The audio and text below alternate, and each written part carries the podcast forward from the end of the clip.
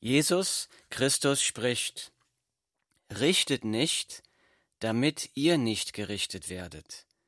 Denn mit demselben Gericht, mit dem ihr richtet, werdet ihr gerichtet werden. Und mit demselben Maß, mit dem ihr anderen zumesst, wird auch euch zugemessen werden. Das sind die Worte von Jesus Christus aus der Bibel, Matthäus Kapitel 7, Verse 1 bis 2.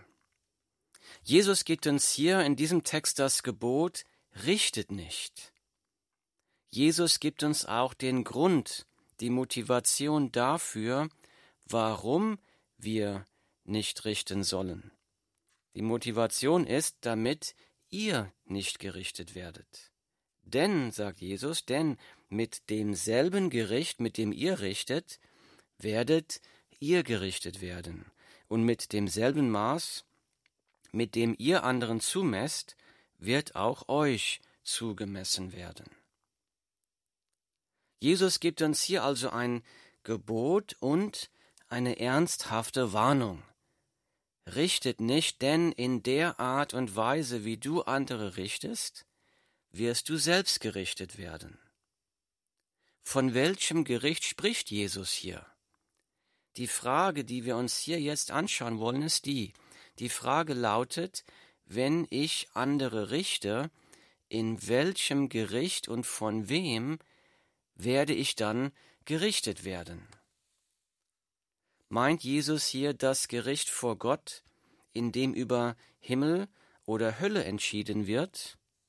Sagt Jesus hier etwa, dass deine ewige Zukunft, Himmel oder Hölle, davon abhängt, ob du andere richtest oder nicht? Dazu will ich einen Text aus der Bibel lesen, aus dem letzten Buch, aus der Offenbarung. Ich lese. Und ich sah einen großen weißen Thron und den, der darauf saß. Vor seinem Angesicht flohen die Erde und der Himmel, und es wurde kein Platz für sie gefunden. Und ich sah die Toten, kleine und große, vor Gott stehen, und es wurden Bücher geöffnet, und ein anderes Buch wurde geöffnet. Das ist das Buch des Lebens. Und die Toten wurden gerichtet gemäß ihren Werken, entsprechend dem, was in den Büchern geschrieben stand.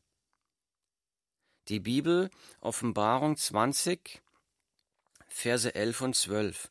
Das Wort Gottes sagt hier, jeder Mensch, auch du, auch ich, wird eines Tages vor Gottes Gericht stehen müssen. An diesem Tag wird jeder Gedanke, jedes Wort, jede Tat, Neid, Groll, Hass, Lieblosigkeit, Egoismus, Gottlosigkeit, da wird alles vor dem heiligen, gerechten Gott offengelegt und gerichtet. An diesem Tag wird jeder erkennen, dass er vor dem heiligen Gott ein Sünder ist. Wer kann in diesem Gericht bestehen? Ich lese weiter im nächsten Vers. Und das Meer gab die Toten heraus, die in ihm waren und der Tod und das Totenreich gaben die Toten heraus, die in ihnen waren. Und sie wurden gerichtet, ein jeder nach seinen Werken. Und der Tod und das Totenreich wurden in den Feuersee geworfen. Das ist der zweite Tod. Und wenn jemand nicht im Buch des Lebens eingeschrieben gefunden wurde, so wurde er in den Feuersee geworfen. Die Bibel Offenbarung Kapitel 20, Verse 13 bis 15. Das Wort Gottes sagt hier, an diesem Tag wird es nur zwei Gruppen von Menschen geben. Errettete Sünder, das sind die, die im Buch des Lebens geschrieben stehen. Diese Menschen, die erretteten Sünder, dürfen die Ewigkeit bei Gott verbringen, in der ewigen Herrlichkeit. Die zweite Gruppe an diesem Tag sind verlorene Sünder. Das sind die, die nicht im Buch des Lebens stehen. Die werden die ewige Verdammnis erleben müssen, diese Ewigkeit im Feuersee in der Hölle. Zwei Gruppen, verlorene Sünder, errettete Sünder. Und wenn jemand nicht im Buch des Lebens eingeschrieben gefunden wurde, steht hier, so wurde er in den Feuersee geworfen. Das heißt, an diesem Tag wird es vollkommen gleichgültig sein, ob du arm oder reich bist. An diesem Tag wird es vollkommen gleichgültig sein, ob du begabt oder unbegabt bist, ob du gebildet oder ungebildet bist, ob du schön, erfolgreich, berühmt, einflussreich bist oder nicht. An diesem Tag wird es sogar vollkommen gleichgültig sein, ob du zu einer Kirche gehörst oder nicht. Das Einzige, was an diesem Tag zählt, ist dein Name eingeschrieben im Buch des Lebens. Ich lese nochmal Vers 15. Und wenn jemand nicht im Buch des Lebens eingeschrieben gefunden wurde, so wurde er in den Feuersee geworfen. Wie kommt ein Mensch, wie kommt ein Sünder in das Buch des Lebens? Das ist nur möglich durch Jesus Christus. Jesus Christus, Gott der Sohn, wurde vor 2000 Jahren Mensch. Jesus ging freiwillig zu einem qualvollen Tod am Kreuz, um dort für deine und meine Sünden zu sterben, weil er dich liebt weil er dich von deinen Sünden retten will. Die Bibel sagt, aus Liebe hat Jesus deine und meine Strafe auf sich genommen und vollkommen bezahlt. Wenn du denkst, dass Gott dich nicht lieben kann, wenn du daran zweifelst, wie kann Gott mich lieben, dann schaue zum Kreuz.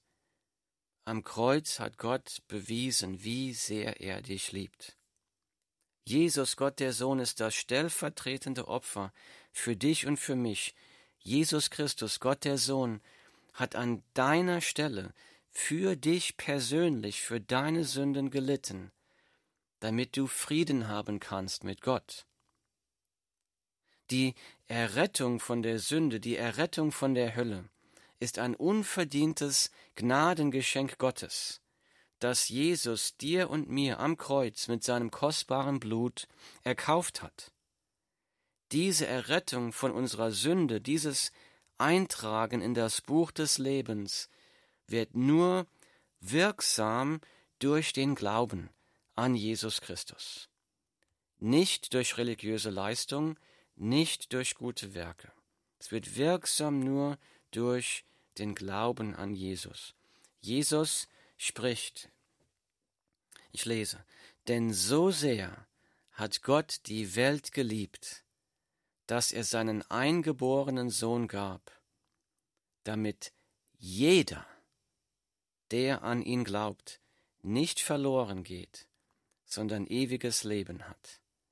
Die Bibel Johannes Kapitel 3 Vers 16. Jesus sagt hier, denn so sehr hat Gott die Welt dich geliebt, dass er seinen eingeborenen Sohn Jesus gab, damit jeder, der an ihn glaubt, das ist ein Angebot für jeden Menschen, ein Angebot für alle, damit jeder, der was, was ist die Bedingung der Errettung, damit jeder, der an ihn, an Jesus glaubt, nicht verloren geht, sondern ewiges Leben hat. Die Errettung von der Sünde, dieses Eintragen in das Buch des Lebens wird nur wirksam durch den Glauben an Jesus, nicht durch religiöse Leistung. Bitte lehne die Gnade und die Liebe, die Gott dir heute in Jesus Christus anbietet, nicht ab. Bitte warte nicht auf morgen, denn morgen könnte es zu spät sein für dich. Wenn du es noch nicht getan hast, dann nimm dieses unverdiente Gnadengeschenk Gottes noch heute, noch hier und jetzt im Glauben an Jesus an. Glaube, dass Jesus für deine Sünden gestorben ist. Glaube, dass Jesus lebt, dass er dein Leben verändern kann. Triff die lebensverändernde Entscheidung, Jesus als deinem persönlichen Herrn und Retter zu folgen. Dann wirst auch du gerettet werden. Das Wort Gottes macht klar, wenn du zum rettenden Glauben an Jesus kommst, dann wirst du von neuem geboren.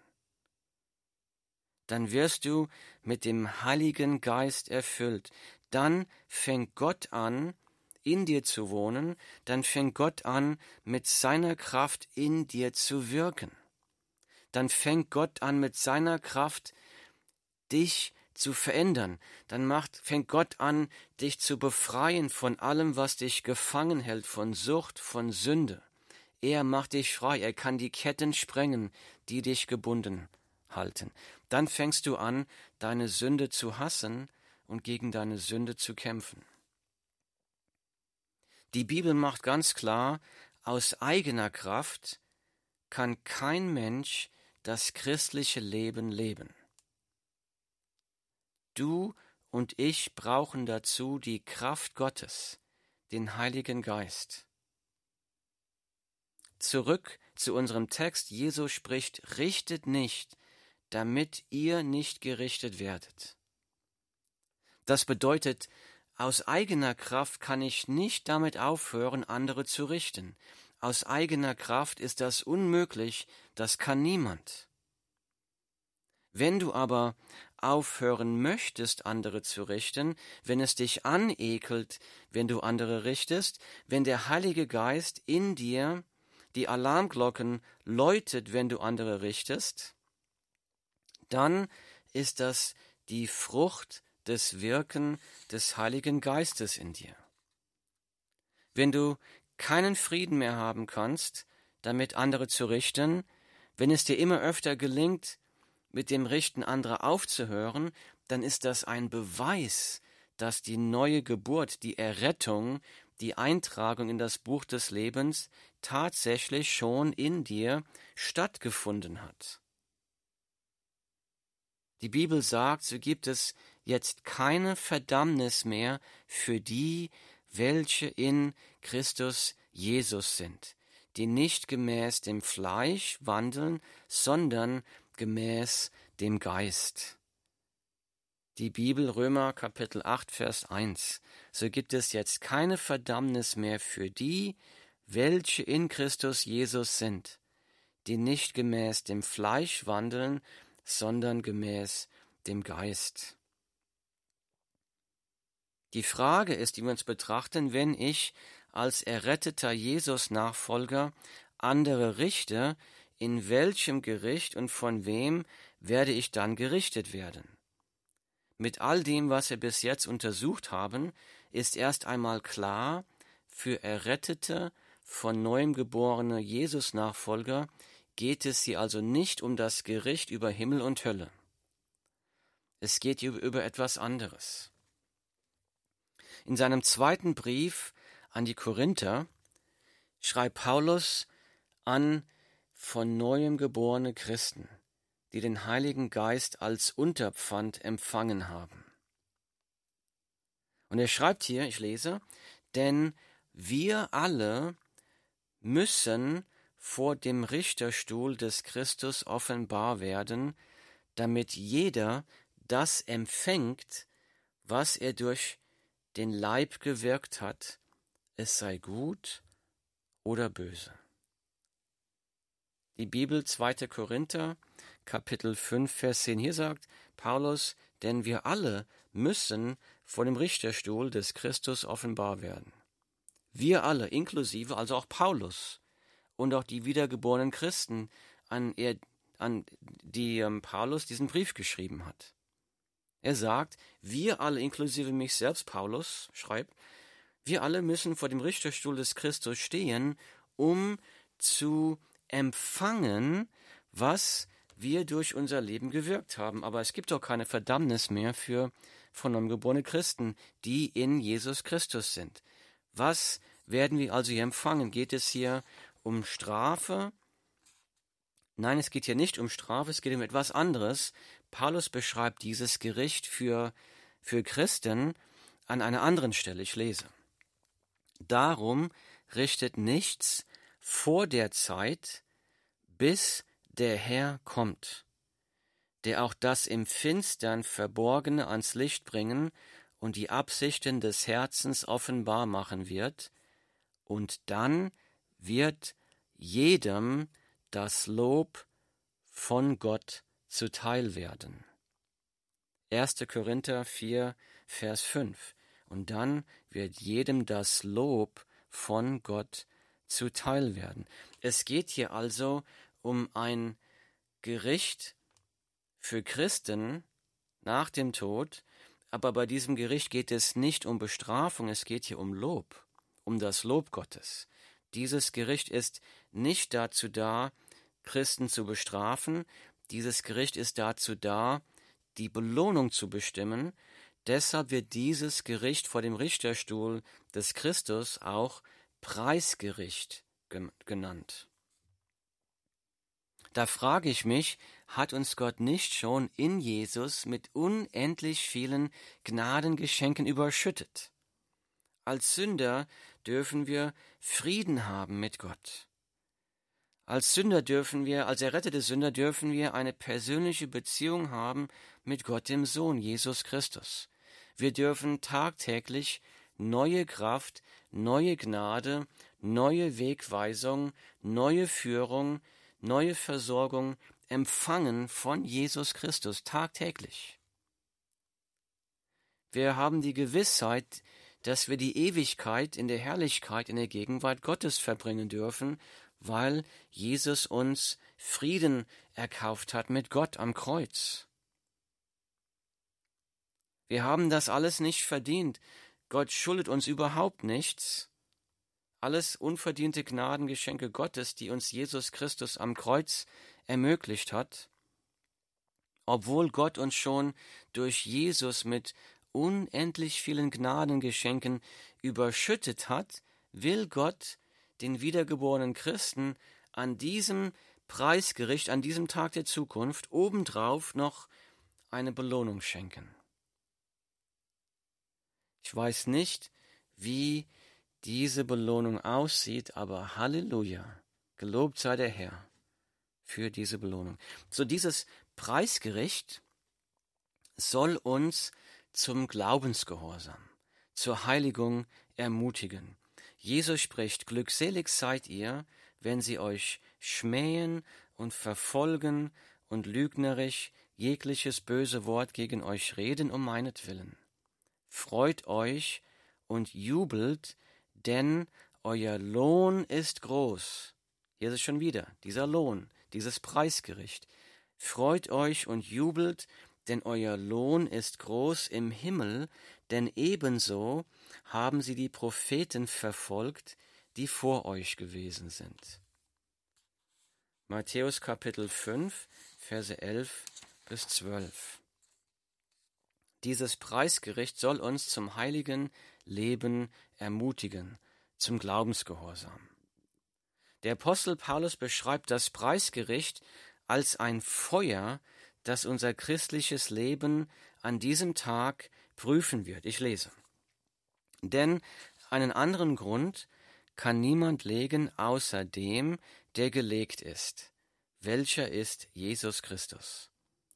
Wenn aber jemand auf diesen Grund Gold, Silber, kostbare Steine, Holz, Heu, Stroh baut, so wird das Werk eines jeden offenbar werden. Der Tag wird es zeigen, weil es durchs Feuer geoffenbart wird. Und welche Art das Werk eines jeden ist, wird das Feuer erproben. Wenn jemandes Werk, das er darauf gebaut hat, bleibt, so wird er Lohn empfangen. Wenn aber jemandes Werk ver wird aber jemandes Werk verbrennen, so wird er Schaden erleiden, er selbst aber wird gerettet werden, doch so wie durchs Feuer hindurch.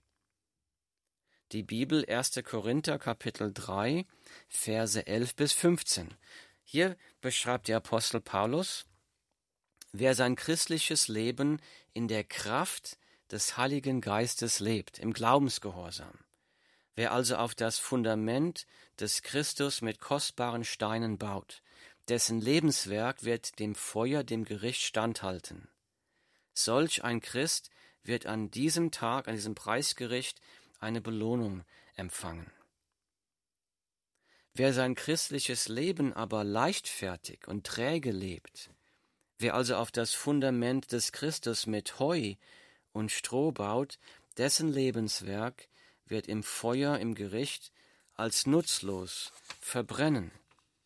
Ein solcher Mensch wird also Schaden erleiden, er wird seine Belohnung verlieren, aber, Zitat, ich lese, er selber aber wird gerettet werden, doch so wie durchs Feuer hindurch. 1. Korinther 3, Vers 15. Dieses Preisgericht ist also ein Gericht für die, die errettet sind durch Jesus Christus, durch die Gnade, durch das Werk, das Jesus am Kreuz getan hat. Aber an diesem Preisgericht kann ein wiedergeborener Christ die Belohnung verlieren, aber nicht die Errettung. Zurück zu unserem Text. Richtet nicht, damit ihr nicht gerichtet werdet. Die Frage lautet also, wenn ich andere richte, in welchem Gericht und von wem werde ich dann gerichtet werden? Wenn ich als von neuem geborener Christ andere Menschen richte, dann werde ich von Gott beim Preisgericht dafür gerichtet werden und werde zu meinem Schaden meine Belohnung verlieren.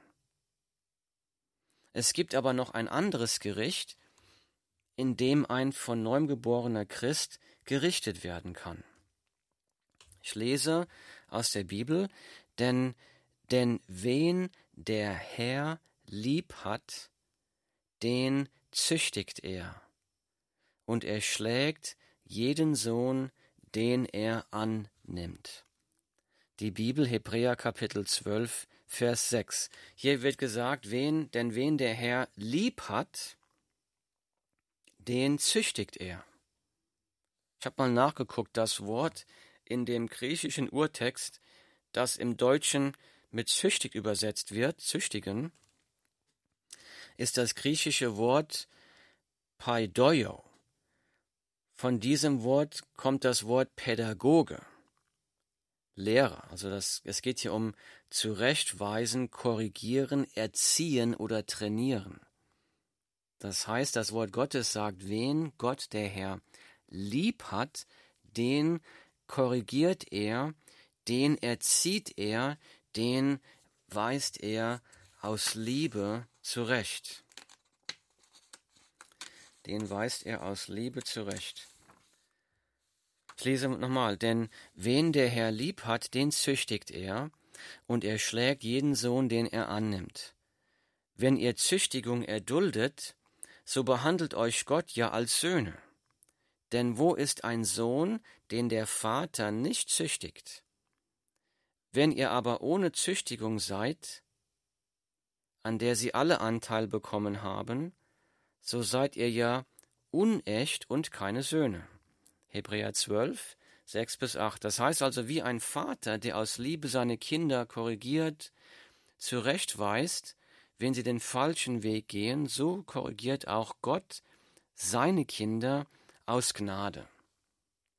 Diese Züchtigung Gottes, diese Korrektur, diese Erziehung Gottes ist kein Zorn gegen Feinde Gottes, sondern Gottes liebevolle Fürsorge für seine Kinder diese liebevolle Fürsorge, diese Korrektur bestätigt die Kindschaft Gottes, dass wir Kinder Gottes sind. Was ist das Ziel dieser Züchtigung, dieser Erziehung, dieser Zurechtweisung? Ich lese weiter. Zudem hatten wir ja unsere leiblichen Väter als Erzieher und scheuten uns vor ihnen. Sollten wir uns da nicht vielmehr dem Vater der Geister unterwerfen und leben.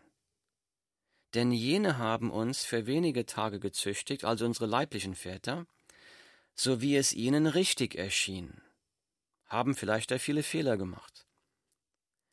Er aber zu unserem Besten, damit wir seiner Heiligkeit teilhaftig werden.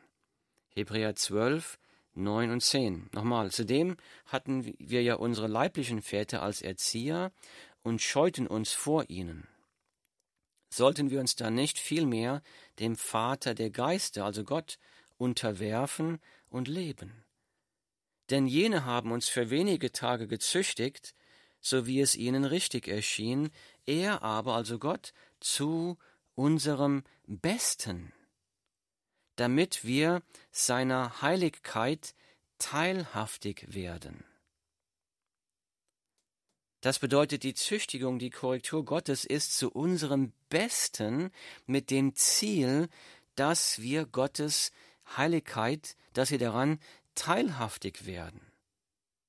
Das heißt, dass wir eine persönliche Beziehung, eine immer engere Gemeinschaft haben dürfen mit Gott, dass wir tagtäglich seine atemberaubende Herrlichkeit immer mehr erkunden, sehen und genießen dürfen. Dass wir seine Gnade, seine Liebe immer mehr, immer greifbar in unserem Leben erfahren dürfen. Sein Aufruf zur Heiligung. Jesus immer ähnlicher zu werden. Wenn ein von neuem geborener Christ einer Sünde in seinem Leben ungehindert freien Lauf lässt, ohne diese Sünde äh, vor Gott zu bekennen, ohne um für diese Sünde Vergebung zu bitten bei Gott, dann kann es passieren, dass Gott in seiner großen Gnade mit irgendeiner Zurechtweisung eingreift, um sein Kind wieder auf den rechten Weg zur Umkehr, zur Heiligung zu bringen. Gott wird dann sagen in seiner Gnade, weißt du, ich liebe dich zu sehr, als dich auf dem Weg ins Verderben frei laufen zu lassen. Ich will dir aus Gnade, aus Liebe helfen, die Lebenserfüllung nicht bei den Dingen der Welt zu suchen, die dich vernichten, sondern wieder bei mir. Und dazu werde ich einige Korrekturmaßnahmen einleiten, um dich dahin zu bringen. Korrekturmaßnahmen, Züchtigung, Erziehung können schmerzhaft sein, unangenehm. So sagt das Wort Gottes weiter, alle Züchtigung aber scheint uns für den Augenblick nicht zur Freude, sondern zur Traurigkeit zu dienen. Das heißt, in dem Augenblick, in dem Gott mit seiner Erziehung, mit seiner Korrektur in unser Leben eingreift, dann kann es uns schon sehr schmerzlich erscheinen. Alle Züchtigung aber scheint uns für den Augenblick nicht zur Freude, sondern zur Traurigkeit zu dienen. Danach aber gibt sie eine friedsame Frucht der Gerechtigkeit denen, die durch sie geübt sind. Die Bibel Hebräer Kapitel 12, Vers 11. Das heißt, das Resultat das Ziel der Korrektur Gottes ist die friedsame Frucht der Gerechtigkeit. So spricht Jesus, richtet nicht, damit ihr nicht gerichtet werdet. Richtet nicht, damit du nicht deine Belohnung im zukünftigen Preisgericht verlierst, wenn du ein von neuem geborenes Kind Gottes bist. Richte nicht, damit Gott dich nicht erst aus Gnade züchtigen muss, um dich zur Umkehr von der Sünde des Richtens zu bringen. Und so sagt Jesus, richtet nicht, damit ihr nicht gerichtet werdet. Denn mit demselben Gericht, mit dem ihr richtet, werdet ihr gerichtet werden. Und mit demselben Maß, mit dem ihr anderen zumesst, wird auch euch zugemessen werden. Matthäus 7, Verse 1 und 2. Barmherziger Vater, Herr, ich bitte dich, Herr, bitte segne uns alle, die hier zuhören. Herr, segne uns. Bitte schenke uns deine Kraft, deine Liebe und deine Fähigkeit, andere nicht zu richten, Herr. Lass uns die Menschen mit der Liebe lieben, mit der du uns geliebt hast, damit dein Name verherrlicht wird durch unser Leben. Wir bitten das in Jesu Namen. Amen.